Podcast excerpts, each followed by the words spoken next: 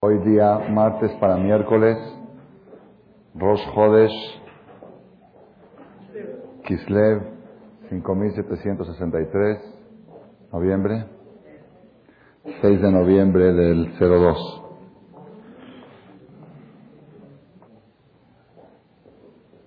Ubrashejo Chechem Takribu Olal Hashem. Está escrito en la Torah, en números, en Shapinjas, que en Rashejo Chechem, el día del Rosh Hodesh, cada vez que llega el primero del mes, como ahora, Takribu Olá Hashem, tienen que ofrecer, sacrificar un Olá, un sacrificio holocausto, de ahí viene la palabra Olo en griego. Olo es algo que se incinera totalmente, así era el Korban Olá. Takribu Olá Hashem, tienen que sacrificar un korban olá para Hashem.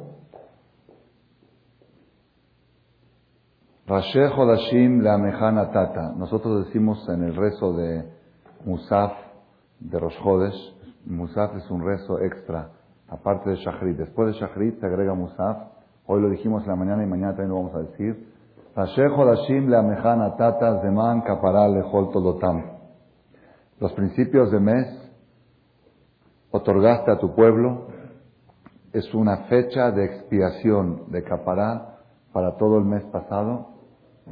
Biotam makridim lefaneja zivjerazón, usir hatad japer badam, zikaron lejulam Es un día que todo el pueblo de Israel es recordado para bien ante Dios. Teshuat nafsham es un día de salvación y protección de los enemigos.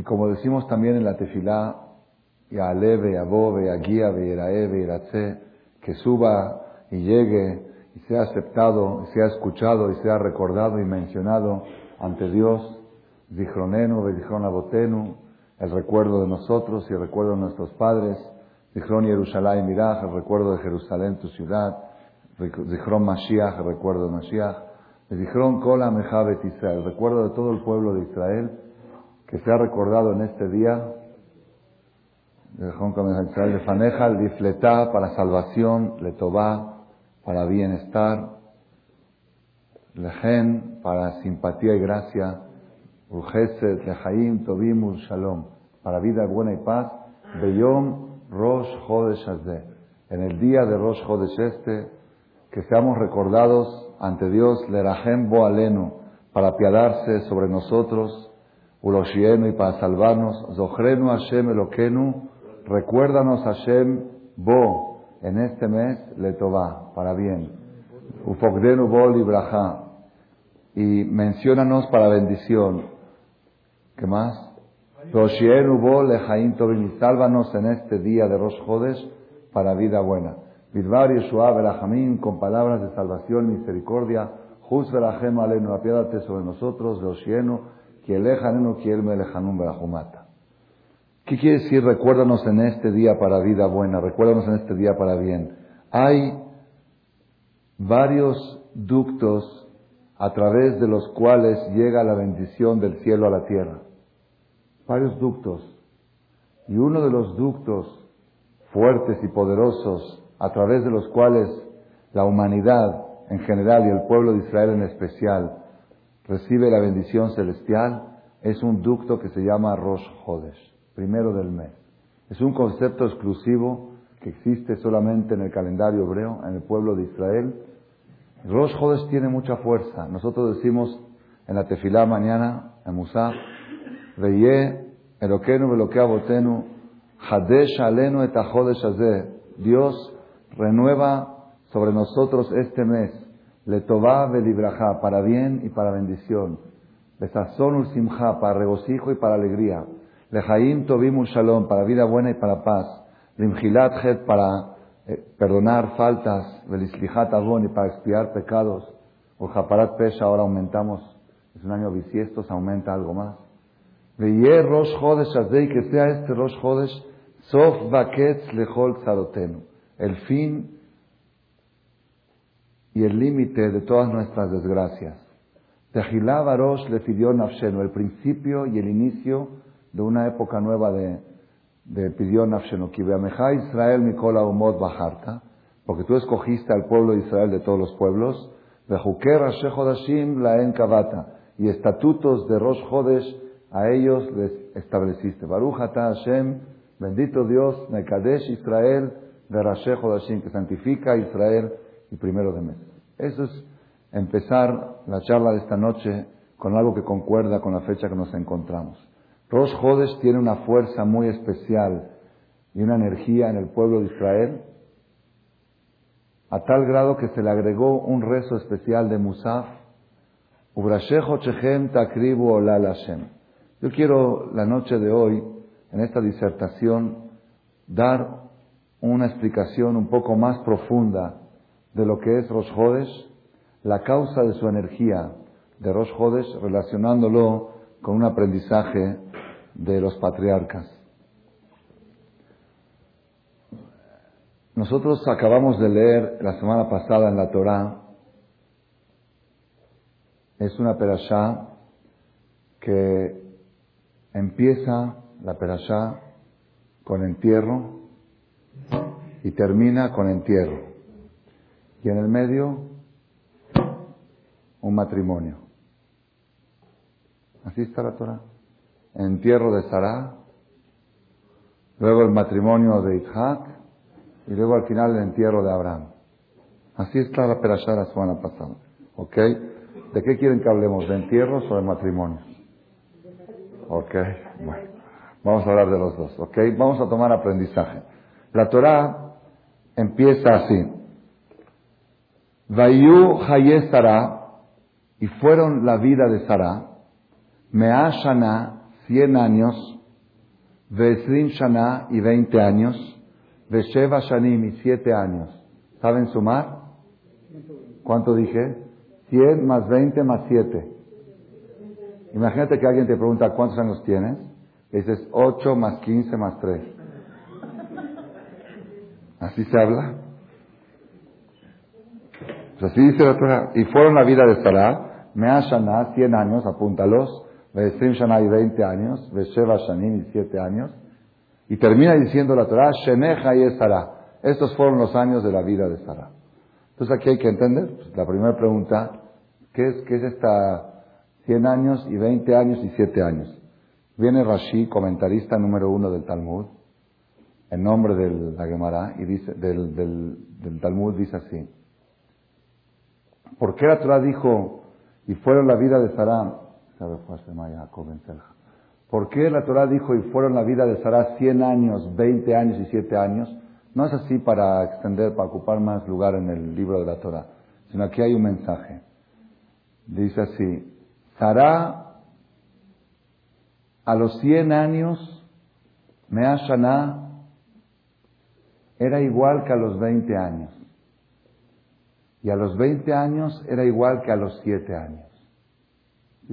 ¿Qué es? A los 100 años era igual que a los 20 espiritualmente. Porque está escrito en la Torah que una persona en el tribunal celestial, en el Shamaim, no es juzgado antes de los 20 años. Todos los pecados que uno hace antes de los 20 años no cuentan.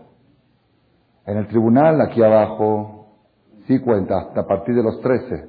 Un niño que comete una falta a partir de los 13, ya le daban su merecido, ¿ok?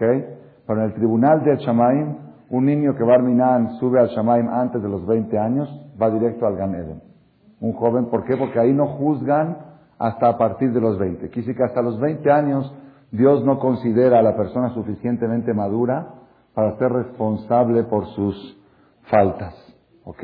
No quiere decir que está permitido hacer haram antes de los 20, por si hay aquí algunos jóvenes que van a ir, quién sabe a dónde van a ir después de la conferencia, ¿ok?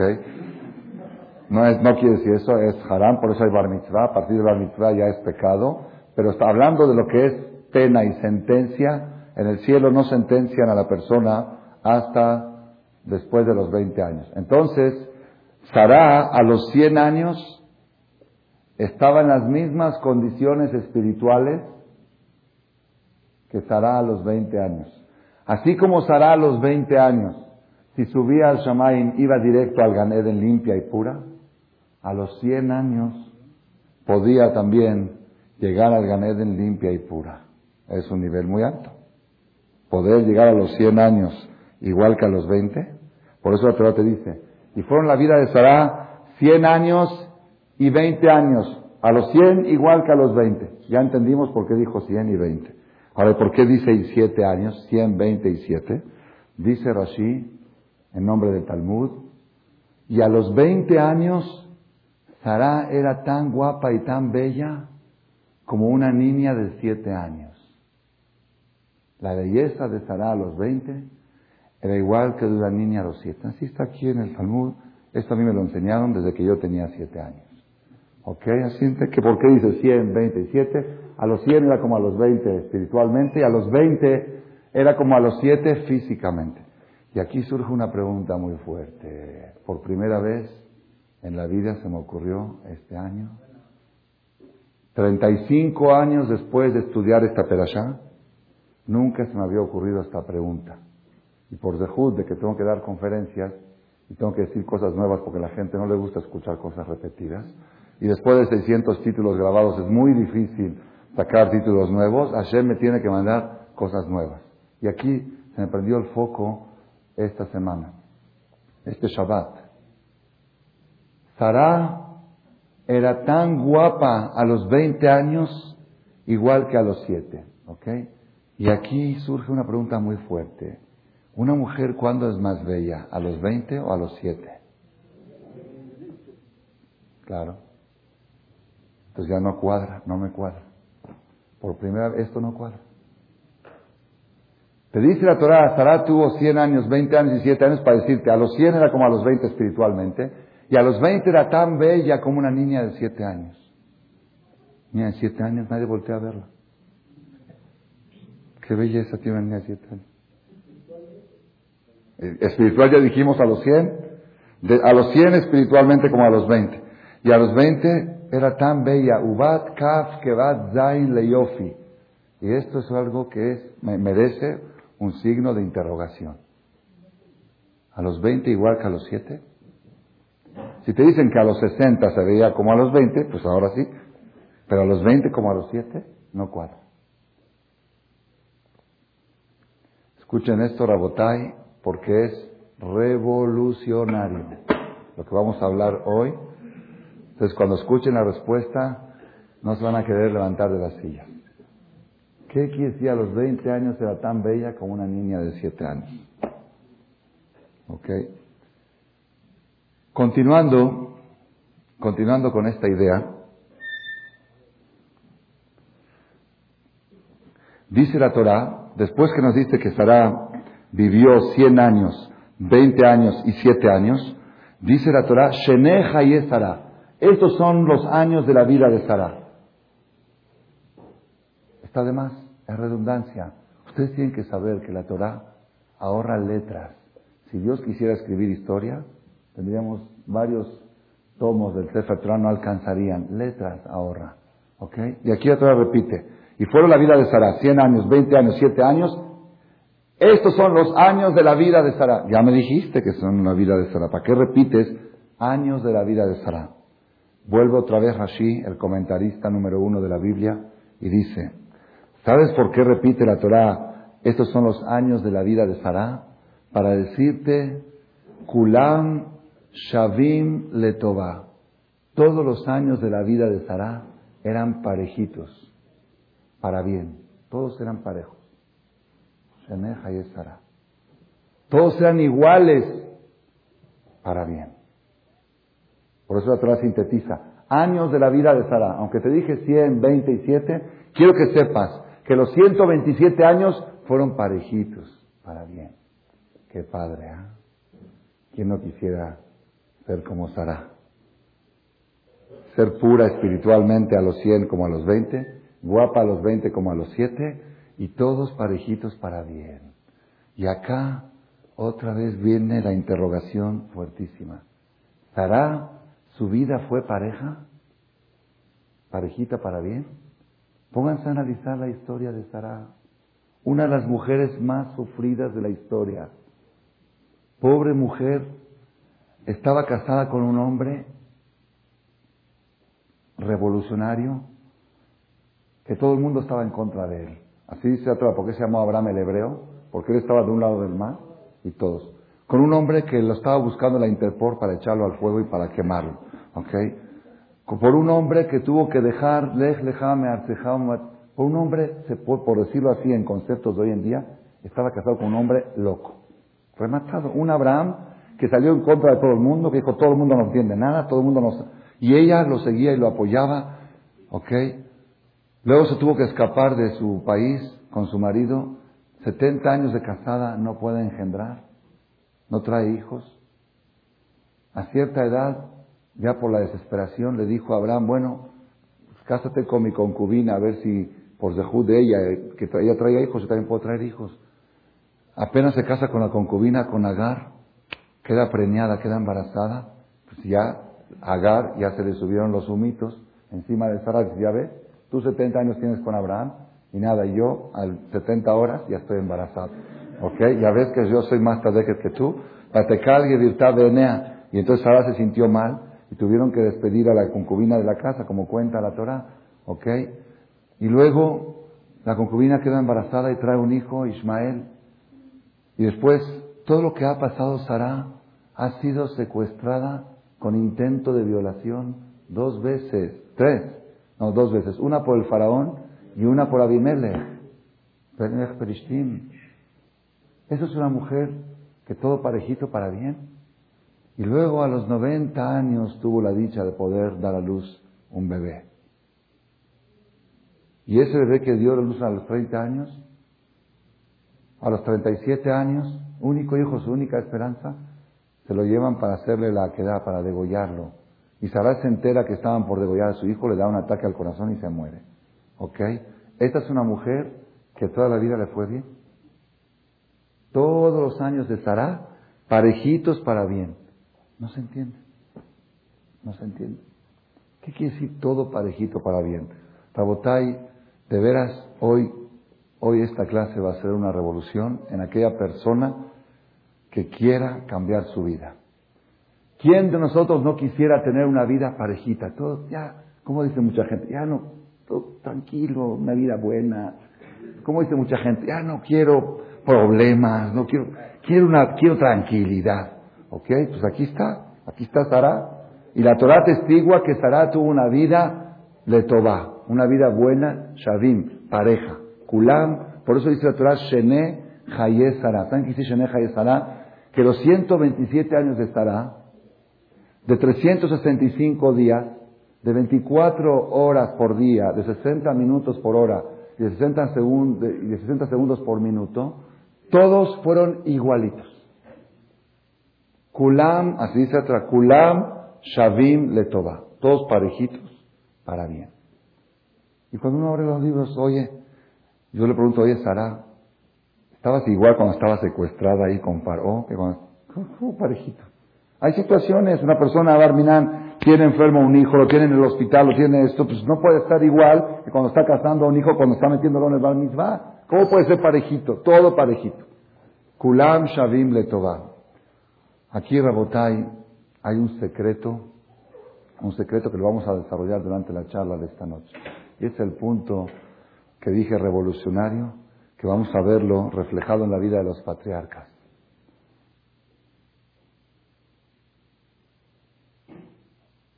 Nosotros tenemos una costumbre que le preguntamos a una persona, ¿cuántos años tienes? Y él nos dice, tengo, por ejemplo, tengo 40 años. Oye, 40 años, esos son los que no tienes. Son los que ya se fueron. Tú tienes los años que te quedan para vivir. Los que ya viviste ya no los tienes. Por ejemplo, de Mashal, una persona que le dan le regalan 120 mil pesos. ¿Ok? Y usó 40. Y le preguntas, ¿cuánto tienes? ¿Qué dice? ¿40? 80. Entonces aquí hay algo muy absurdo. Estamos muy acostumbrados porque desde chiquitos así, lo, así nos han educado. ¿Cuántos años tienes? 30. No, yo te pregunto cuántos tienes. No me digas los que no tienes. Eso ya no los tienes. Eso ya se los gastaste. Tú tienes Admie o Stream, a Dios te dio para vivir 120 años, ¿ok? Réstale los que ya viviste y esos son los que tienes. Entonces, un niño de 10 años, ¿cuántos años tiene? 110. Un joven de 20 años, ¿cuántos años tiene? 100. Una persona de 60 años, ¿cuántos años tiene? 60. Una persona de 80 años, ¿cuántos años tiene? 40. Entonces, ¿quién es mayor? El niño de 10. ¿Quién se tiene que levantar delante de quién? El señor de 80 se tiene que levantar delante. Así, es, así está la realidad. A ver, si una persona tiene 120, 120 millones de dólares, para hablar en conceptos así más eh, actuales, ¿ok? Y otra persona tiene 80, otra persona tiene 40, ¿quién se tiene que levantar delante de quién? Pues el, más pobre delante del más rico, por decirlo así. Entonces, aquí no se entiende, el mundo, el mundo está al revés, el mundo. De repente los niños tienen que respetar a los mayores. ¿Por qué? Si los niños son más mayores que los mayores. Porque los niños tienen para vivir más años que lo que tienen. Y lo más absurdo es que le preguntas a uno cuántos años tiene y te contesta lo que no tiene. Es algo pele esto. Nosotros decimos todo el tiempo admea o stream. Así hasta 120. ¿Ok? Pero hay gente que cree que son 120 aparte de los que ya tengo. No son 120 menos los que ya te comiste. Pero la gente que cree mío stream, esos ya ni nunca llegan al mío stream. Jafet Haim daba un mashal muy bueno, un mashal muy bueno para explicar esto. Un ejemplo es de que una vez había un joven de 18, 19 años que trabajaba varias horas, trabajaba 10 horas al día para ganar unos pesos. Se compró un billete de lotería, salió premiado. El premio mayor, un millón de dólares. Ganó un millón de dólares, así premiado, feliz, la Lotería Nacional, vinieron, lo, invitaron, le hicieron los amigos, todos, ya saben, cuando uno gana la lotería, de repente tiene muchos amigos. ¿Ok? Que antes no los conocía, amigos ocultos. antes eran amigos del corazón, ahora son amigos. Yo siempre te quería, yo siempre te estimaba, tú eres muy, te admiro mucho, como dice el Pasuk en el Salmo el rey David. Cuando levanta Dios al pobre de su pobreza, de repente tiene rebaños de familiares. Soy primo de tu primo, de tu tía. ¿Ok? Entonces, esta persona, este joven se ganó la lotería, un millón de dólares, y todo el mundo salió en la radio, en la televisión, en la noticia. Un muchachito de 18 años, ¿ok? ¿Qué hace este muchacho? Primero que todo va con el cheque al banco. Todos los bancos le ponen tapete rojo. Ven, invierte aquí. Te damos tarjeta de crédito, la que quieras, la dorada, la, la, de platino, la que quieras. Un, melón verde, te ponlo aquí, ¿ok? ¿Y ahora qué va a hacer el joven este? Pues a disfrutar con sus amigos. ¿A dónde se va a disfrutar? Se van a Miami. por decir un ejemplo, se lleva a todos sus amigos nuevos que de repente surgieron, florecieron. Vamos 20, 30 amigos a disfrutar un fin de semana o un 3, 4 días desde, la lotería que me gané. Y él entra a todas partes. ¿Quién es este chavo? Es el del millón de dólares. En ese primer viaje se gastó 200, 200 mil dólares. Pero él camina diciendo yo soy el del millón de dólares. Y no sabe que la cuenta ya hay 800. Luego viene, ¿qué hago con el dinero? Y dice, pues abre una fábrica. Va, monta una fábrica, la tiene descuidada, no la tiene bien, está todo el tiempo en la discoteca, en la bebida, tiene, tiene amigos, compra mercancía de proveedores, no paga, tiene que pagar más caro, vende más barato del costo. ¿no? ya tiene 500 mil dólares, pero él sigue caminando. ¿Quién es este joven? Mister Millón de Dólares. Pero ya son 500. Pero él sigue, él sigue a Mewa Stream, Mewa Stream.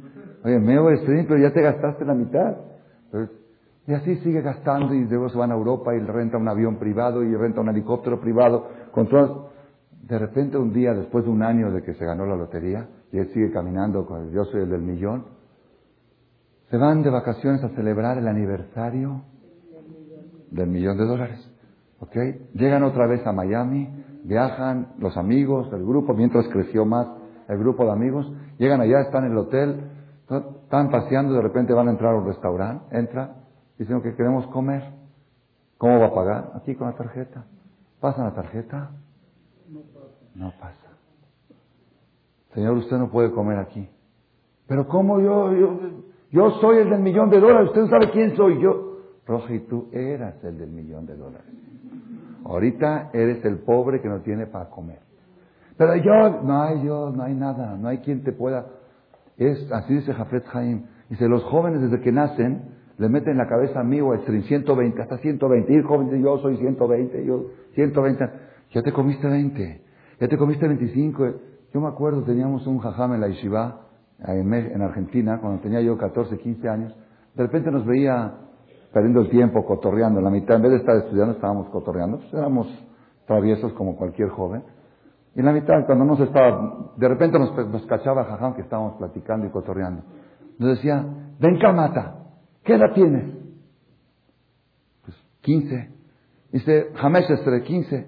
Dice, Ot Hamesestre, Ot Hamesestre, Ot Hamesestre, Gamata Tajaim. 15 más, 15 más, 15 más, acabaste la vida. ¿Qué tanto estás? No, pues yo no, yo 120. ¿Cuál 120, Roge? 120 menos. Entonces vuelve la pregunta otra vez. ¿Por qué le preguntamos a una persona cuántos años tienes y nos contesta los que no tiene? ¿Cómo puede ser? Nos contesta los que ya se fueron. Contesta los que te quedan. Entonces uno me dijo, es que yo no sé cuánto tengo asignado. Como no sé, no puedo decir cuántos tengo porque no sé. Entonces mejor digo los que no tengo. Entonces habla bien. Cuando alguien te pregunta cuántos años tienes, dile, no sé. Lo único que sé son los que no tengo. No tengo 40. Eso sí sé. Por los que tengo no sé. Pero no, está, muy raro aquí la cosa. ¿Dónde está aquí el, secreto? ¿Dónde está el secreto?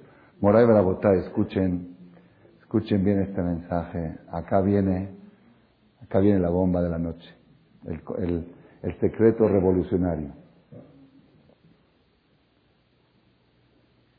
Cuando yo le pregunto a una persona cuántos años tienes, no le pregunto cuántos años tienes de comer bisteces y de tomar cerveza esos son los que no tienen. No le pregunto cuántos años tiene de pasear, de diversión, porque esos son los que ya no tienes. ¿Cuántos años tienes de superación? ¿Cuántos años tienes de crecimiento? ¿Cuántos años tienes de aprendizaje? ¿Cuántos años tienes de experiencia? Eso sí los tengo. Eso sí los tengo. Si la vida es comer, dormir, pasear, eso ya no lo tienes. Pero si el concepto de la vida es lograr una superación, esa superación la llevo conmigo. A donde vaya, son los años que llevo conmigo. Y esa es la causa de que los menores se tienen que levantar ante los mayores, que los tienen que respetar. Por los bisteces que ya comieron, pues los mayores tendrían que, levantarse ante los menores, porque los menores van a comer más bisteces, tienen todavía 120 años. Pero por el aprendizaje que lleva uno, por la experiencia que lleva uno, por la superación, esa es la causa, la única causa de que el mayor puede exigir el respeto del menor. Y cuando todo el concepto de la vida es comer, beber y pasear, la nueva generación no entienden por qué tienen que respetar a los mayores. ¿Qué? Porque tiene un poquito de canas, lo tengo que respetar. Al revés, se está desbaratando. Yo, ven a ver, yo soy un atleta, soy un deportivo, yo, todo el mundo está delante de mí. Los, los mayores que se hagan a un lado y que dejen a los jóvenes que venimos aquí a arrasar el mundo. ¿Por qué se tienen que levantar? Así está escrito en el Talmud que uno de los síntomas de la llegada del Mashiach va a ser Nearim Penez de Kenim y Albino, que los jóvenes ofenden a los mayores. Ben Kam Beaviv, los hijos se rebelan contra los padres. Kalá Kama Bajamotá, las nueras se rebelan contra las suegras. Así dice el Talmud. Según este síndrome, este síntoma tendría que haber llegado al Mashiach hace 100 años. Ok, el, último. Pero debe ser que tienen que ser todos juntos. Los jóvenes ofenden a los mayores, hijos se revelan a los padres y nueras contra las suegras. Y uno dice, bueno, pero ¿a qué se debe eso? La respuesta es muy sencilla, porque el joven no entiende la razón por la cual tiene que respetar a un mayor. ¿Por qué lo va a respetar? Yo soy más rico que él. Él tiene para vivir 50, yo tengo para vivir 90 o 120. Yo soy más rico. Entonces, si el concepto de la vida es vida material, vida física, cada año que pasa es un año menos. Si el concepto de la vida es superación espiritual e intelectual, cada año que pasa es un día más. Moray Berabotay, escuchen esto, es algo preciosísimo. Emet, emet la mitad, emet. Sara, nuestra matriarca, sufrió, y sufrió mucho en su vida, mucho. El sufrimiento de no poder tener hijos es inimaginable, inimaginable. Como le dijo una vez Sara Abraham, prefiero morir y no sufrir este sufrimiento. Por eso dice la Torah, Haye Sara, que es Vaiyu, y fueron la vida de Sara. Dice el Baraturim, un comentarista, la palabra Vaiyu suma 37. Vaiyu 37. 37 años fueron la vida de Sara, la vida placentera de Sara. Solamente 37 años cuando vivió con su hijo Isaac. Todo lo demás no podía, no era vida para ella, era muerte. No poder tener un hijo para ella era algo tremendo. Bayiyu, los últimos 37 años que vivió con un hijo, que supo que tenía un hijo y lo crió y lo educó, eso fueron, eso fueron la vida de Sara. Entonces otra vez vuelve la contradicción. Entonces, ¿cómo me dices que toda su vida fue parejita para bien? Acá viene la bomba. Si la vida es material, disfrutar, gozar físicamente, materialmente, es imposible que la vida sea pareja. Es imposible. ¿Por qué? Un día me duele el estómago, un día estoy de mal humor, un día se lastimó mi hijo, un día estoy angustiado por, porque falleció un tío. No puede ser pareja la vida, es imposible. Es imposible que la vida de la persona sea pareja. Entonces, ¿cómo la Torah testigua que la vida de la matriarca Sara fue parejita para bien? Pero si todo el concepto de la vida la única causa de la existencia es superación. Eso es vida. Vida es, si hay superación, es un día vivido. Si falta superación, es un día muerto. Si toda la causa de la existencia es superación, si ese es el negocio de la vida, entonces una persona puede decir, toda mi vida fue pareja. ¿Qué quiere decir pareja? Todos los días de mi vida hubo superación. Y entonces Kulam Shavim Letova. Si alguien le pregunta, oye, ¿cuáles fueron los mejores años de tu vida? Todos. ¿Cuáles fueron los mejores días? Todos. ¿Cuáles fueron los mejores meses? Todos. ¿Cuáles fueron las mejores semanas? Todas. ¿Cómo? Porque ¿qué es para mí mejor o peor? Si hay superación es mejor, si no hay superación es peor. Nuestra matriarca, supo encontrar el punto de superación en todas las situaciones de la vida. Y por eso su vida fue pareja. Ella se iba a dormir en la noche feliz. ¿Por qué? Superé esta prueba. Superé este. Hoy tuve un nivel de superación intelectual y espiritual. Es un día ganado.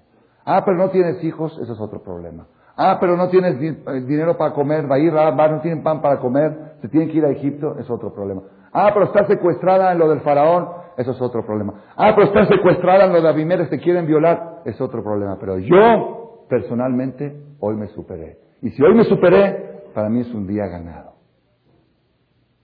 Este es el concepto revolucionario. Y tenemos que nosotros tomar este ejemplo. nuestros patriarcas nos enseñaron y nos heredaron, nos impregnaron en nuestra sangre este concepto. ¿Cuál? Superación constante, crecimiento. Eso es lo que vale. Todo lo demás no interesa.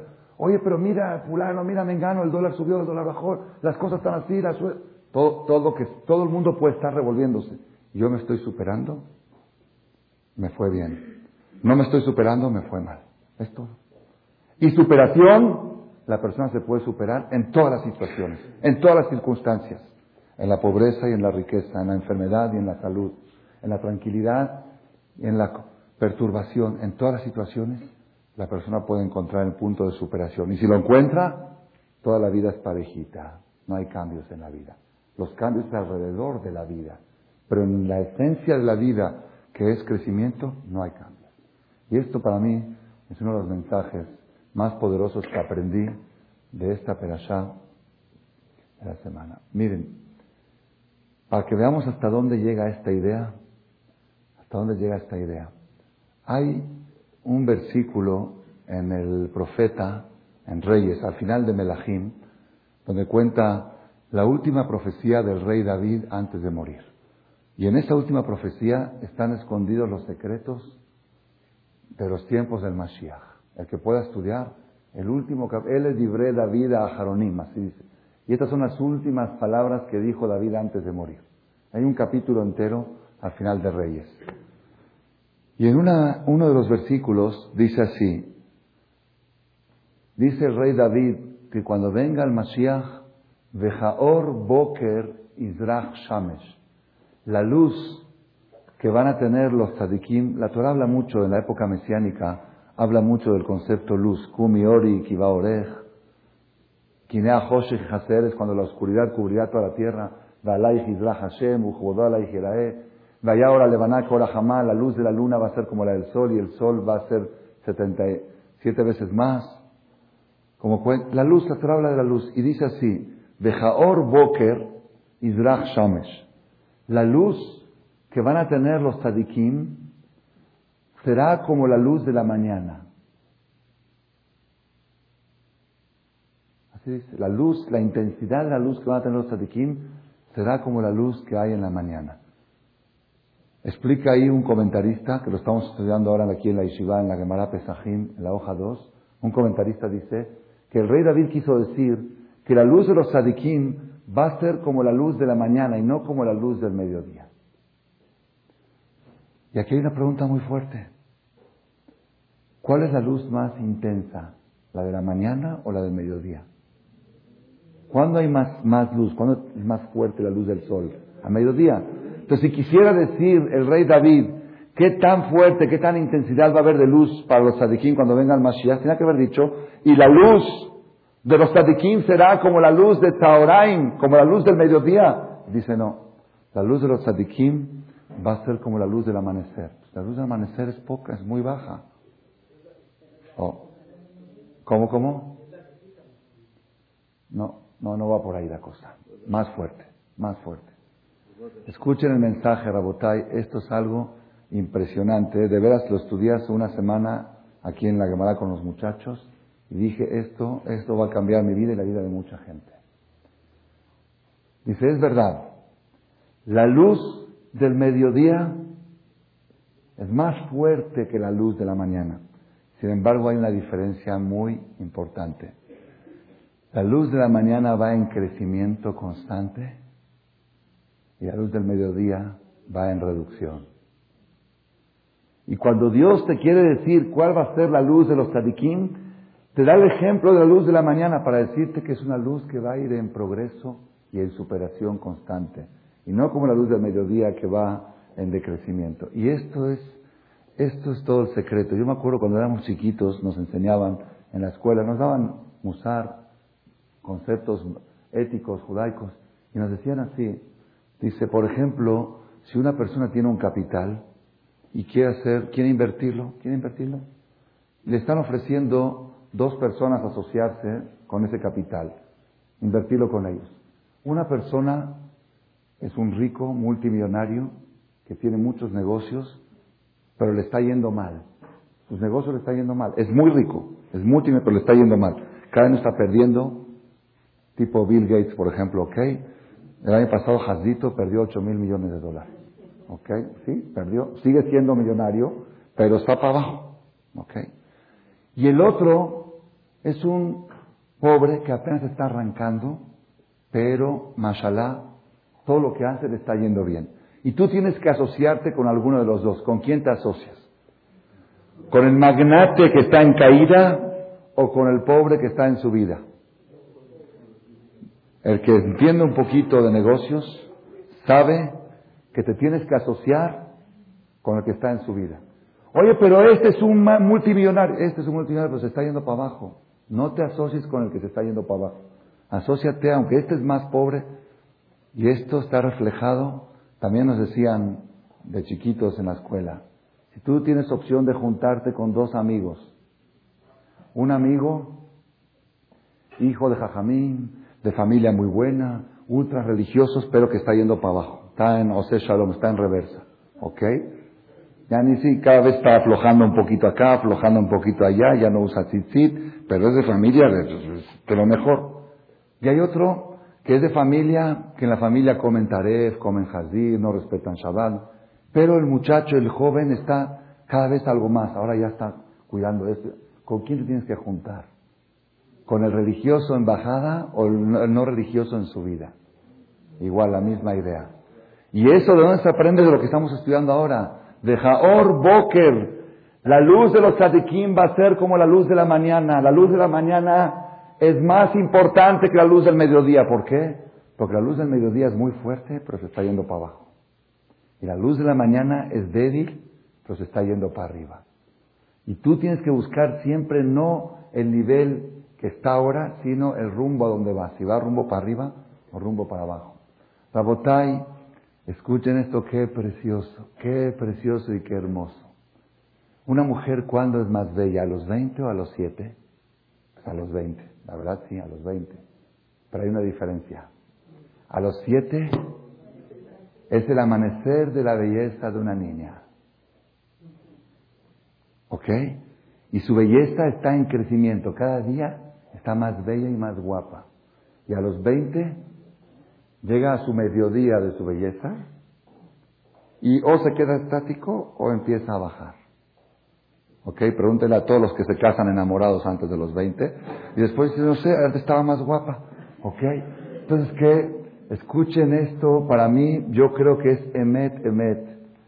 Sara, nuestra matriarca, a los 20 años era tan bella como una niña de 7. ¿Qué quiere decir? Si las de 20 son más guapas que las de 7. Sara, a los 20 años su belleza estaba apenas amaneciendo y seguía creciendo para arriba como una niña de 7. Y esto es, el mensaje de esto cuál es, no te fijes en el estado actual, sino fíjate en el rumbo. Si el rumbo es crecimiento, estás en el éxito. Si el rumbo es, si el rumbo es de crecimiento, estás en el fracaso. Yo para mí este es el aprendizaje más poderoso que he aprendido de Abraham Avinu y de Sarai Menu. Sarah, nuestra matriarca, toda su vida pareja. ¿Cómo puede ser toda su vida pareja? Si ha, ha pasado tantas cosas, pero toda su vida estuvo creciendo. Y si uno está creciendo, no interesa lo de alrededor. Lo de alrededor del mundo se puede venir abajo. Si yo este día tuve una superación, nosotros ayer Baruch Hashem tuvimos el dejud de festejar el agradecimiento a Dios de, del gran milagro que hizo con lo del muchacho que se salvó su vida. Pasamos situaciones tremendas. El accidente fue algo terrible, horroroso. Y las circunstancias como se iban dando las cosas, los que ya lo han, han escuchado en otras ocasiones, no los quiero cansar. Cada momento yo buscaba, digo, bueno, a ver, ¿cómo puedo superarme de esto? Está dura la cosa, está duro.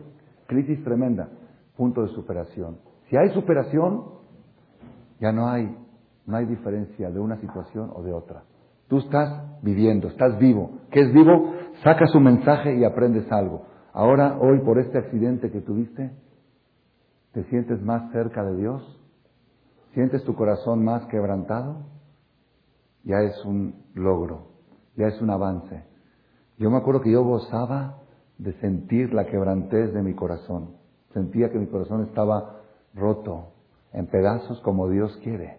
Porque así dice, Lev dijo una vez un jajam, no hay algo más entero que un corazón roto. No hay algo más derecho que una escalera curva. Porque pobre de una escalera así. Porque la forma de estar derecha de una escalera, lo más entero es un corazón roto. Y es difícil tener roto el corazón. ¿Por qué? Porque la persona que tiene cuentas bancarias, y tiene negocios, y tiene cosas, y proyectos, y viajes, y aviones, y internet, y computadoras, y pan, y celulares. ¿Cómo puede tener su corazón roto si se siente dueño del mundo? Cuando de repente le pasa algo que no se puede resolver con dinero, ni con celular, ni con internet. ¿Y ahora cuánto vales? Eso es corazón roto. Eso es un punto de superación. Es un logro. Y es lo que nosotros tenemos que buscar siempre. Siempre buscar en cada circunstancia el punto de crecimiento. Rosh Hodesh, el secreto más grande de Rosh Hodesh, ¿saben cuál es? ¿Por qué Rosh Hodesh es tan importante en el calendario hebreo? ¿Por qué Rosh Hodesh es un ducto de bendición? ¿Por qué Rosjodes es un punto de, partida para tener vida buena, para tener salud, para tener... ¿Por qué? ¿Saben por qué? Hay un punto en Rosjodes. La luna. ¿Qué tiene la luna? La luna. La luna, salgan a buscarla. Salgan a buscar ahorita la luna, a ver, vayan a buscarla. ¿Hay luna? No se ve. Ni se ve. Si queremos hoy decir Vircata Levaná, la bendición de la luna, no se puede. ¿Por qué? No hay luna. Entonces, ¿qué le estamos festejando? Teníamos que estar llorando por la luna, jaldita, pobrecita. ¿Cuándo, ¿Cuándo sería lo ideal de celebrar la luna? El 15, luna llena. El pueblo de Israel no celebra el 15, celebra el primero. ¿Sabes por qué? Es verdad, la luna no se ve. El brillo de la luna no se ve, pero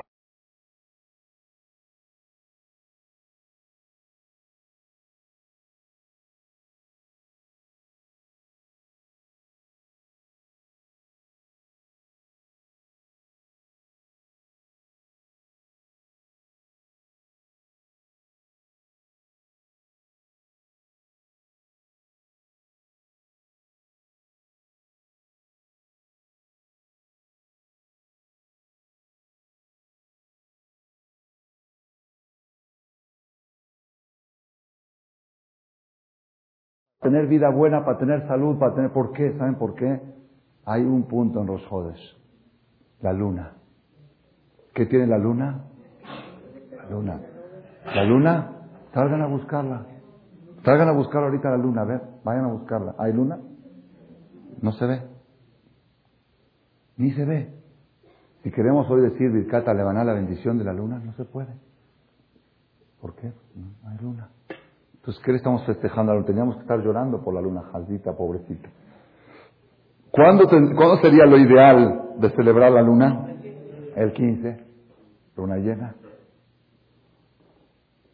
El pueblo de Israel no celebra el 15, celebra el primero. ¿Sabes por qué? Es verdad, la luna no se ve. El brillo de la luna no se ve, pero a partir de hoy está como una niña de siete años. Su belleza está en crecimiento. Y eso es Rosh. Eso es primero del mes. Primero del mes, Ateret Tiferet la Musebaten Shegamem Atidim Leithadesh Kemotá. La persona tiene fuerza, el pueblo de Israel en especial el día de Rosh Hodesh, de renovarse. ¿Qué decir renovarse? Renovarse y concientizar el concepto de crecimiento constante, de superación. Si hay superación, toda la vida es parejita. Si no hay superación, un día estoy de malas, un día estoy de buenas, un día tengo un problema, un día tengo el otro problema. Esto es, cada situación, cada circunstancia que te llega, lo que te tienes que preguntar es no quién tiene la culpa, porque lo primero que hacemos cuando nos pasa algo, ¿quién tuvo la culpa? Si las cuatrimotos, si esto, si el Ijit, si el Imachemos, si el desgraciado, si fulano, si la suegra, si la cuñada, si la hermana, si la mamá, si el papá. No te preguntes quién tiene la culpa. Nada más pregúntate, no interesa, el que tiene la culpa no viene al caso, no viene al caso. No busques culpables. Busca esta situación, ¿cómo me puedo superar con ella? ¿Qué punto de superación puedo sacarle? ¿Qué jugo le puedo sacar? Si uno logra vivir de esta manera, nunca va a tener fracasos. Nunca, jamás. Yo me acuerdo una vez leí un libro de hace muchos años, más de 20 años, un libro de superación personal en hebreo, no escrito por, escrito por un, creo que era un psicólogo, un pensador, y leí un capítulo que me interesó mucho, decía así, el título del capítulo era así, y leja limón, hace limonada. Si lo que tienes es limón, haz una limonada. Así está el título del capítulo. ¿Llama la atención o no llama la atención? Me llama mucho la atención, entonces me puse a leer. Y ahí cuenta una historia de una persona que trabajó 20, 30 años de empleado, junto en Estados Unidos, junto a un capital, no sé, 20, 30 mil dólares, un capital moderado, fue todo lo que pudo ahorrar. Y dijo, bueno, ya llegó la, la edad de hacer algo con ese dinero, de invertirlo en algo y tratar de crecer. Entonces fue y buscó un terreno, hace como 40, 50 años, un terreno para sembrar, para plantar, para hacer algo. ¿ok? Compró un terreno, había un terreno de ganga, eran muchos metros a poco precio, muy barato el metro, se entusiasmó, fue y lo compró. Invirtió ahí todo su capital, sus ahorros de toda su vida. Va a sembrar, a arar, es el campo más duro e infértil que existe en todo Estados Unidos. Pashut le vieron la cara, lo engañaron. Era roca, era piedra. Trajo expertos en, en agricultura. Dijeron, este terreno es imposible que te dé una pepita. Puro roca, puro piedra, puro... Dijo, lo que le metas, estás echando a perder tu dinero. Este hombre se volvió loco. ¿Por qué? Todo el patrimonio de su vida lo metió ahí y no puede hacer nada con el campo y seguramente nadie se lo va a comprar porque a él le vieron la cara, pero no es fácil verle la cara a otro tonto, igual que él. El hombre cayó en una depresión, una depresión tremenda. Y se estaba cada día acabando, estaba, porque ella vio cómo todo el trabajo de su vida se estaba desmoronando. Llegó una vez un compañero y le dijo, ¿sabes qué? Si vas a seguir angustiándote, vas a acabar en la tumba. ¿Por qué no piensas un poco qué puedes hacer? Dice, ¿qué puedo hacer? Está todo perdido. Le dijo, mira, yo me enteré que eh, los campos duros, que son rocosos, son buenos para criar víboras. No, criar víboras. ¿Y, para qué? Dice, no sé, pues trae víboras. Y bueno, fue, compró una víbora, dos víboras, así cascabel, no sé, una víbora un poco así bonita, no sé, la, la puso ahí. Y efectivamente las víboras pusieron huevos, no sé cómo se reproducen. Tenía tres, cuatro víboras, de repente compró otra y se le empezó a hacer una colección de un criadero de víboras y bueno, ¿y qué hago con este criadero de víboras? Pues no sé, de repente los vecinos dijeron, oye, escuché que tiene siete, ocho víboras. A ver, está muy interesante. Sí, te cobro la entrada. ¿Cuánto cuesta? Tres dólares. Pagarán. Este vecino le contó al otro y se empezó a hacer un poco de propaganda. Todo el vecindario, todos los pueblitos cercanos venían diario en las tardes a ver el museo de sus víboras. Y él empezó a juntar un poco más de dinero, compró más, creció, tenía 30, 40 víboras de todas partes del mundo y cuenta así que de repente se empezó a hacer un lugar turístico. ya los, guías turísticos, cuando llevaban a la gente de paseo, ¿a dónde vamos a llevar? A ver la Estatua de la Libertad, a ver el Pentágono y a ver el, este, el, criadero de víboras de este señor Mejnun que tiene ya dos, tres horas de, del lugar, ¿ok? Y la gente ya subió la cuota, ya pagaban 10, 15 dólares para entrar. A tal grado se convirtió en lugar turístico que se construyeron hoteles el Camino Real dijo, pues este es un lugar bueno para hacer un hotel, porque es un lugar turístico. Y Bekitsur, el lugar se hizo turístico. Y este hombre se, al final llegó a ser multimillonario. ¿Por qué? Porque si tienes limón, haz limonada. Busca dentro de toda la situación, dentro de todo lo difícil, dentro de todo lo peor, ¿qué jugo le puedes sacar a esto? ¿Qué superación el yudí, esto, este ejemplo del limón, la limonada, del, no siempre se da el ejemplo en la parte material, no siempre se da la oportunidad, pero en la parte espiritual siempre hay oportunidad de hacer limonada de lo más agrio. De lo más agrio sacar un refresco. En lo espiritual siempre hay oportunidad. En lo material no siempre. Pero siempre. No existe una situación que el judío no pueda lograr una superación. No existe. Falta que él desee y que sepa y que consulte y que pregunte, a ver, ¿cómo puedo superarme con este problema? ¿Qué punto de superación espiritual puedo tener aquí? Y eso es Sara la matriarca. Kulam Shavim Letová. Toda la vida parejita para bien. La Torah nos cuenta en esta perashá que leímos, dice de Abraham Zaken, y Abraham era anciano. Baba Yamim. ¿Qué quiere decir Baba Yamim? Abraham era anciano, venía con sus días. ¿Qué quiere decir venía con sus días? No se entiende, es una expresión única en la bíblica, dice Ba Bayamim. Venía igual el rey David, Melech David Zaken Ba Bayamim. ¿Qué quiere decir venía entrado en los días, venía con los días? Entonces algunos comentaristas explican que quiere decir que ya estaba entrando en otra generación, ya toda su generación había muerto y era tan anciano que ya estaba entrando en otros días, en otra época. Así es una explicación. Pero hay otra explicación que dice no. ¿Sabes qué quiere decir Abraham, Zaken, Baba Yamim? Abraham era anciano, pero él venía con sus días, traía sus días en la mano. Como dijimos antes, yo tengo 120 años, pero los tengo, no que ya se fueron. Abraham venía con todos sus días. A esta edad Abraham tenía 140 años, cuando 130 y, 140 años cuando casó a su hijo Isaac. Tenía 140 años de edad, pero esos 140 años de 365 días, Baba Yamim los traía con él. Los venía cargando y si le preguntabas a Abraham, ¿cuántos años tienes? 140 por 365 días, multiplíquenlo. ¿Cuántos días dan? ¿Cuántos dan? 50, 60 mil días. 60 mil días de 24 horas, de 60 minutos, de 60 segundos, aquí los tengo conmigo, porque cada día y día de mi vida logré una superación.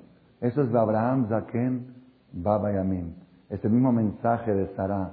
Kulam Shavim le todo. Solamente la persona puede decir, yo cargo con mis días, cuando tiene el mensaje de la superación. Cuando tiene la filosofía que eso es vida, eso es vida. Todo lo demás son medios para vivir. La comida es un medio para vivir. El dinero es un medio para vivir. El paseo es un medio para vivir. Dormir es un medio para vivir. Entonces, ¿qué es vida? Vida es superación, crecimiento interno. Todo lo que hay acá adentro que crece, eso es vida. Y todo lo alrededor son medios para poder vivir. Si la persona tiene este concepto, Rabotai, quiero concluir esta, esta, esta de de esta noche, esta conferencia, con dos mensajes para que veamos cómo la persona todo el tiempo debe de aprender. Debe de aprender. Les pregunté al principio si quieren estudiar lo del entierro, lo del matrimonio, dijeron de matrimonio. Les voy a dar un mensaje que para mí fue nuevo. Fue nuevo de matrimonio. Porque esta perashá la he estudiado 35 años y he dado ya 20 o 30 conferencias sobre esta perashá. Y sobre la historia de cómo Isaac fue a buscar novia, hay un cassette que se llama Cómo buscar nuera. Se llama cassette. Está precioso, ahí explico todas las cosas que se aprenden del proceso de cómo fueron a buscar una novia para Isaac. ¿Ok? Sin embargo, este año aprendí algo nuevo. Este Shabbat, algo nuevo. ¿Y saben cómo lo aprendí? Sin estudiar. Estaba escuchando la Torah y puse atención, porque uno no pone atención. Puse atención y Baruch Hashem que hay traducción de Shem Tov. ¿Ok? Y de repente digo, oye, mira esto. ¿Qué pasó aquí? Una de las cosas que se aprenden de la estrategia cuando uno va a buscar una novia, o puede ser un novio también, cómo ganarse a la familia, cómo ganarse a la suegra, cómo ganarse a los cuñados. Vele, vele. ¿Dónde búsquenle? No la van a encontrar. ¿Ok? De repente estoy leyendo, ustedes saben que se acostumbra que cuando el novio va a visitar a la novia por primera vez a su casa, le lleva regalos. Es normal. Cuando entra el novio a casa de la novia, le lleva un perfume, le lleva un ramo de flores, le lleva cosas. Es, muy acostumbrado, el Talmud habla mucho de esta costumbre, y la costumbre se remonta desde los tiempos de la Biblia, desde los tiempos de la Torá. Ahí cuenta que Eliezer fue a casa de la novia cuando fue a pedirla y llevó, llevó regalos, ¿ok?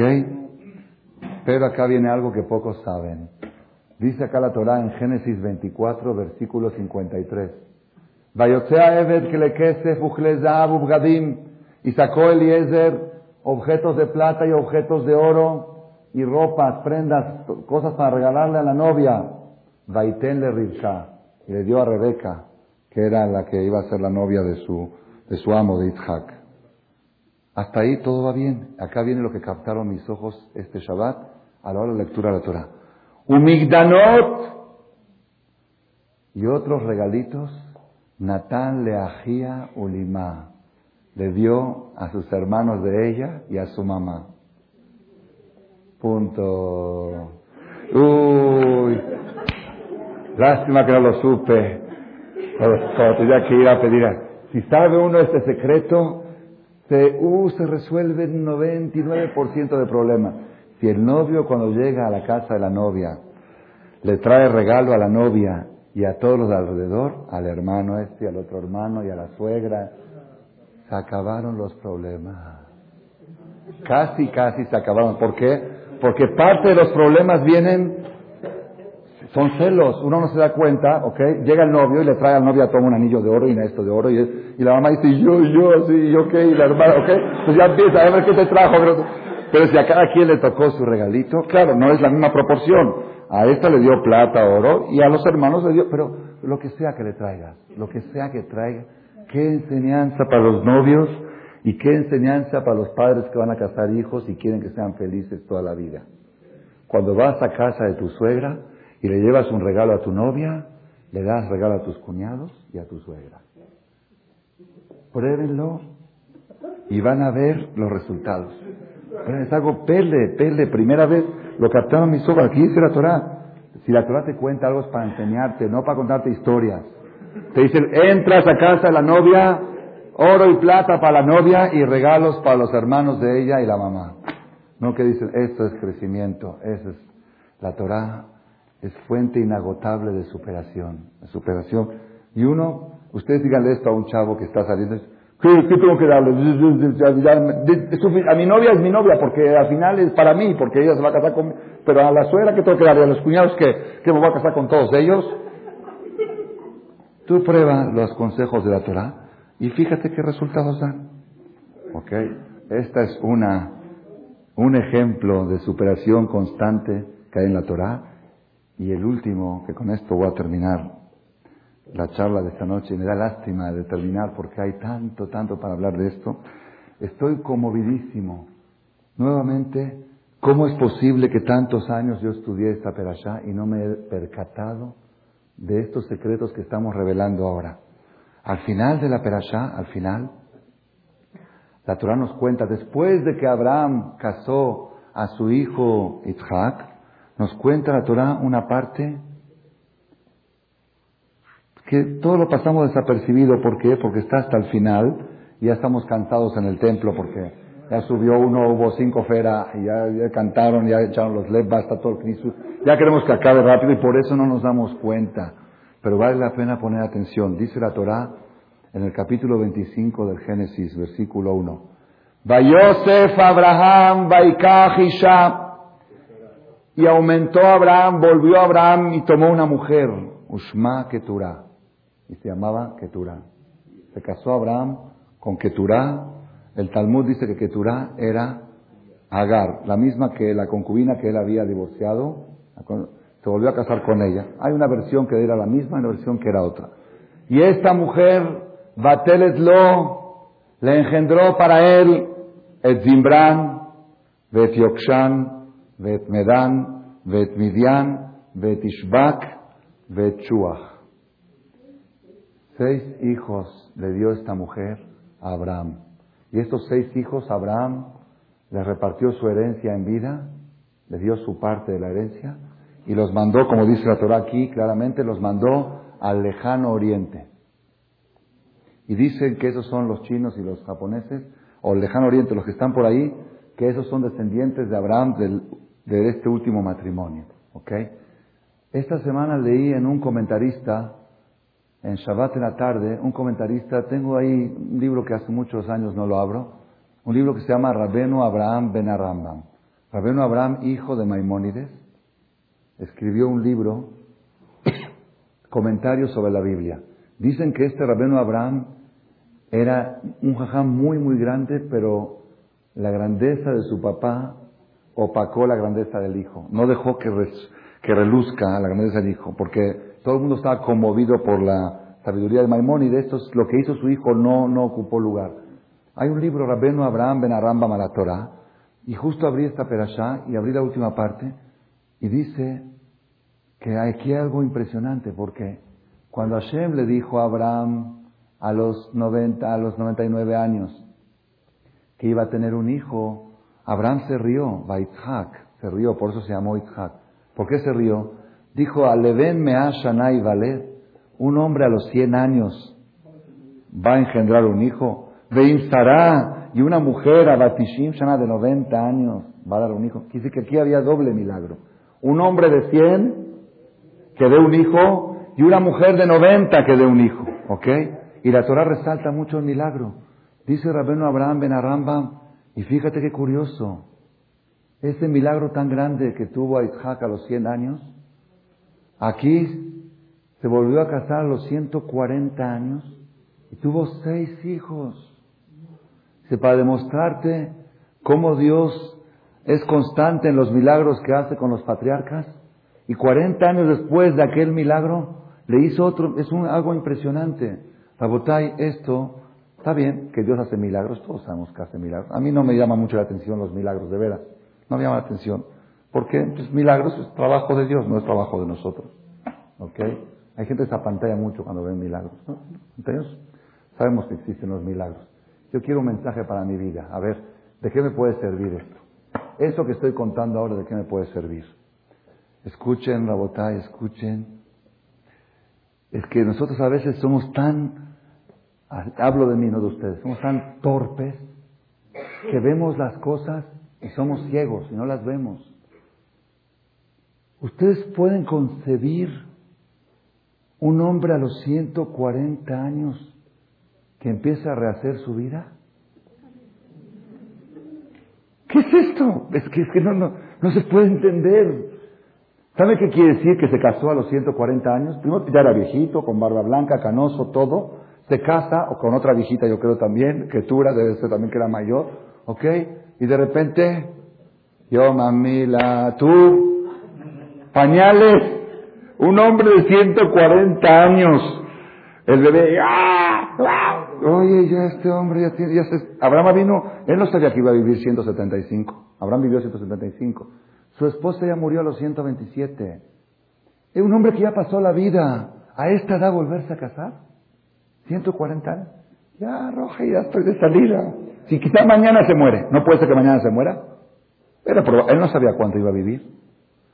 Vayosef Abraham, y volvió Abraham, y tomó una mujer, Usma Keturah. Bueno, quería tener una compañera. Está bien. ¿Compañera? Compañera. ¡Sus hijos! A los 140 es que es para volverse loco. De que se pone a pensar, no creo, no creo que si tú te enteras de un hombre que lo hace, dices, se volvió loco este hombre. Imagínate para, para la edad nuestra de hoy en día, un hombre de 65, 70 años, de repente apapachando un bebé, guay, a ver, cuídamelo, cálmalo, cámbiale los pañales, llévalo al pediatra. ¿Pediatra a esta edad? Ya estoy, yo estoy ahorita con geriatra, no con pediatra.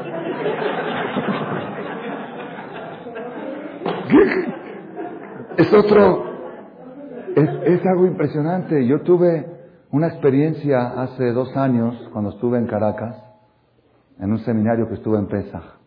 Había una pareja, el señor tenía más de 50 años, casi cerca de los 60, y la mujer de 41, 42. Me pidieron una cita, se impresionaron mucho de las conferencias, todo, me pidió una cita al final del seminario y el, Señor me pidió una cita. Gente muy preparada, muy intelectual, multimillonario, él y ella. Ella es hija de una artista muy famosa en, en Caracas, que ya asimilada, casada con Goy, pero ella es judía. Y ella nunca se había casado, ella es muy liberal, muy feminista. ¿ok? Y el hombre es segundo matrimonio con ella. Ya, tenía de primer matrimonio, tenía hijo, un hijo y una hija casados. ¿Ok? Que de ahí dijo hija casados se hicieron muy religiosos y estaban ahí en el seminar. ¿Ok? Es más, su, hijo ya es uno de los que disertan conferencias y todo.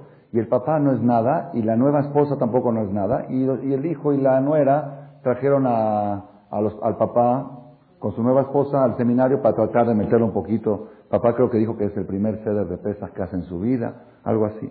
Entonces el Señor me contó, dice, la verdad, yo tengo 58 años creo, me casé con esta mujer, me cayó bien todo. Dice, para estar casado, para no estar solo, para tener una vida normal, digna. Y esta mujer, liberal y feminista, de repente me sale, después de dos años de casado, con que quiere traer un bebé, porque ella no tuvo hijos. Pero habían hablado antes de novios que no, que, que ya, que ella tiene 40 años, no es edad para traer bebé, y él pero ahora sí, se le ocurrió, como es liberal, pues las liberales cambian, el libertinaje cada día es diferente. ¿Ok? No tiene una línea, el liberal es lo que se me antoja. Ahora se le antojó traer un bebé. Entonces ella le dijo a él que, que quiere hacerse un tratamiento, porque también no es fácil que pueda quedar embarazada. Y él le dijo, discúlpame, yo ya casé hijos, yo ya tengo nietos, yo no estoy ahora para esas cosas. Yo no estoy ahora para tener un bebé y otro bebé. no, no, no, no. Pero ella dice, no, pero yo sí, yo no, cuando se hizo una discusión fuerte. El marido le dijo que de ninguna manera este, iba a aceptar, o que lo iba a pensar, o que mientras. Y ella empezó a hacerse tratamientos, ¿ok? Para que. Y ella le dijo: Me estoy haciendo un tratamiento y va a llegar un momento que te voy a pedir que me des tu parte para poder procrear el bebé. Cuando llegó el momento que ella le dijo: ¿Sabes qué? Ya el doctor dijo que estoy preparada, estoy fértil para embarazar, me tienes que dar tu semen Él dijo, no, no, no, no he decidido todavía. ¿Qué hizo ella? Fue y compró del banco de semen. Compró semen de un X, de Goy, y embarazó. Pero de repente cuando embarazó vio que tenía cuatriates. ¿Cuatriates se dice? ¿Cómo se dice? Cuatrillizos. Dijo, no, cuatrillizos son muchos. Abortó dos. Dijo, nada más dos. Cuatro no puedo. Dos sí puedo. Así, esta es la historia verídica. Y ahora el hombre de repente se cuenta con la sorpresa que su mujer está embarazada de cuatro o cinco meses con cuates adentro, con dos abortados, ¿ok? Y que sabe que esos, esos hijos no son míos, no son míos. Y yo no los voy a mantener, yo no los voy a tener en mi casa tampoco. Y viene a hablar conmigo a preguntarme, ¿qué tiene que hacer? Si es correcto que la va a divorciar, o si, ¿qué dice la Torah? ¿Qué dice la Torah? En un caso así. La verdad, le dije, esto está fuera de mi jurisdicción. Le dije, ya no dije, la verdad no, no, no, no, no, no tengo, no tengo este, capacidad para tomar una decisión. Usted se tiene que ir a Jerusalén con la, autoridad más grande rabínica que hay allá y ellos le digan lo que tiene que hacer. ¿Por qué no pregunto? Hay tres opciones: abortarla, divorciarla o matarla, no sé cuál, no me acuerdo cuál la no, okay. Le dije, ¿sabe qué? Váyase a Jerusalén y, y se fue a Jerusalén no recuerdo en este momento cuál fue la decisión final, pero sí se fue a Jerusalén después de un mes a hacer la pregunta. Pero ¿por qué yo traigo esto en este caso? Porque el Señor, cuando yo le decía, bueno, el Señor me preguntó, ¿está mal de mi parte que yo no acepto a esta edad tener que cambiar pañales y oír? Yo, yo, ya estoy en otra, tengo 58. Y ahora, eh, cuando le vi esto en la Perashá, Abraham vino 140 años volver a formar un hogar. ¿Qué es eso? ¿Saben qué es eso? El Zohar Kadosh, fuente máxima de la Kabbalah, dice, Vayosef Abraham, y aumentó Abraham. ¿Qué quisiera aumentó? Abraham sabía que la vida es crecer. Si estoy vivo, es para un punto de superación, para un punto de crecimiento. No hay edades. Para el crecimiento y para la superación no hay edades. Si hay vida, es oportunidad para crecer. Y ahora vas a traer bebés, y ahora van a pañar. No, traer bebés es lo mejor que hay. Es lo mejor que hay, lo más precioso que puede hacer la persona sobre la tierra. Lo más precioso es traer hijos. Lo más precioso. Es lo más, lo único que no tiene devaluación. Es el capital más, el patrimonio más grande que tiene la persona, es un bebé. Yo le dije a una persona, si tú eres tan, si tú eres tan valioso, pues fabrica muchos igual que tú. Si tienes tanto amor propio, pues trae muchos igual que tú. Lo más, mientras la persona puede traer hijos, es la tontería más grande del mundo y la torpeza más grande es controlar la natalidad. Sí existe el control de la natalidad en la Torah. ¿Cuándo? Después de la menopausia de la mujer. Después de la menopausia, que se vayan a pasear por Europa, que vayan a pasear a donde quieran, ¿ok? Mientras está fértil ella y él, Adelante a procrear, a producir. Vayos. No, es que ya tengo dos y que ahí tienes dos. Es que ya tengo tres y que ahí sí tienes tres. Es que ya tengo cinco y que ahí tienes en lado. ¿Y qué hay? ¿Qué hay? Si puedes traer más, Vayose, aumenta. Mira, mira Abraham vino. Ya formó un matrimonio, ya formó otro, ya trajo a Isaac, ya pasó toda una vida, ya está viejito, está a punto de morir. Busca una mujer a traer hijos. ¿Seis? Un ejército a los 150 años, ¿qué es esto? Esa es la persona que sabe.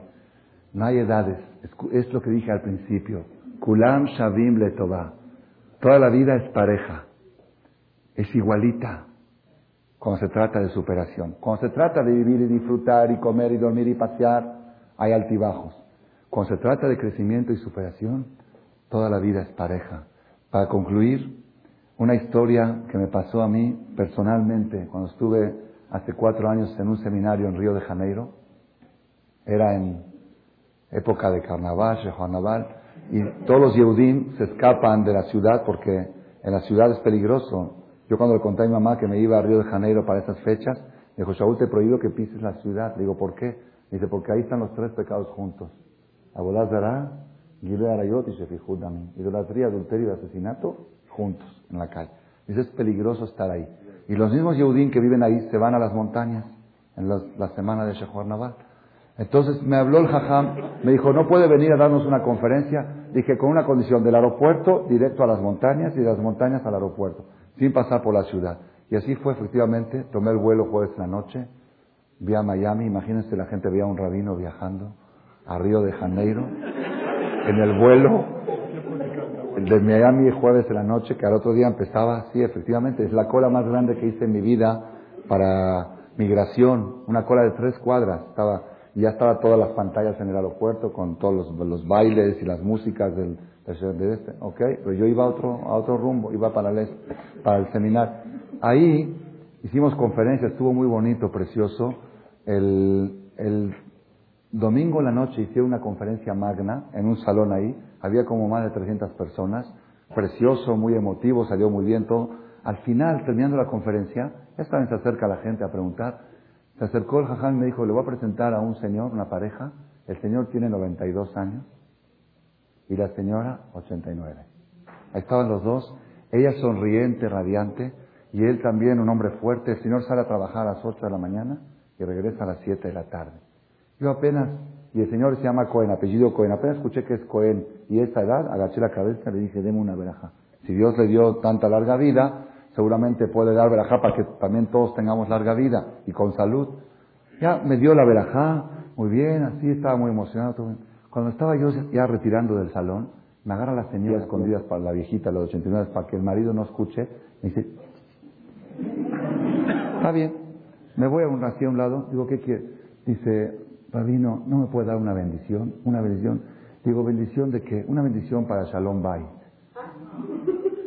para éxito en el matrimonio. Tenía 72 años de casada con él. Una bendición para Shalom Bay.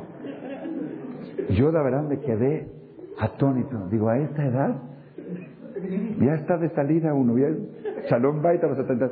Y me dice, así me dice en, portugués, yo no brigo con él, brigo es pelear. Yo no brigo con él más, él briga conmigo. Yo no peleo con él, pero él pelea conmigo. ¿Cómo?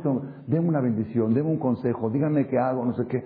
Yo estaba, de veras estaba vuelto loco. Le dije, bueno, encienda una vela 40 días, si es que vive 40 días.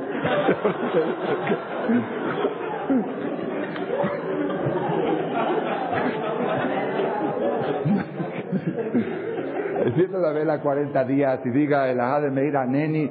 Y la señora agarró una pluma y apuntó a ver qué tengo que decir, qué tengo que hacer. Yo, para mí fue el aprendizaje más grande que tuve en ese viaje.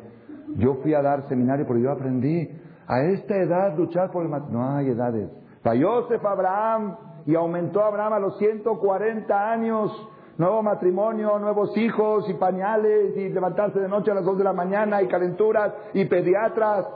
Sí, eso es cuando la vida es crecimiento. Yo creo, Rabotay, hoy para los cerros Jodes Kislev, que es el día en que empiezan a hacer la luna, el día en que Dios le premió al pueblo de Israel con esta, esta esta, este premio tan precioso que se llama Rosh Hodesh, tenemos que aprender el mensaje. ¿Qué hay con la luna? La luna ahora está creciendo. La luz de la mañana está en crecimiento. Sará y Menú, todo parejito. ¿Por qué todo parejo? Si hay crecimiento, todo es parejo. Hashem Isbaraj nos ayuda a tomar estos ejemplos, aplicarlos en nuestra vida y tener un crecimiento constante. Amén.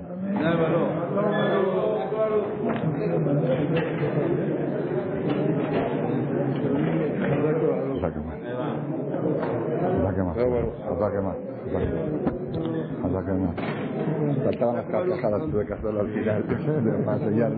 Arbit no anuncia lo Sabotay, el que no dijo Arbit, un punto de superación y crecimiento. De Jodes. ¿A dónde van a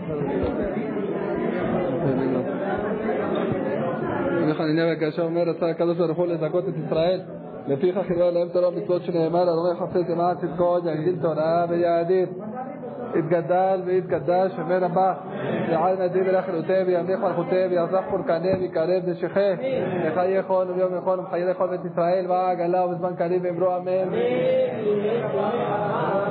יהא שמי רבה מברך.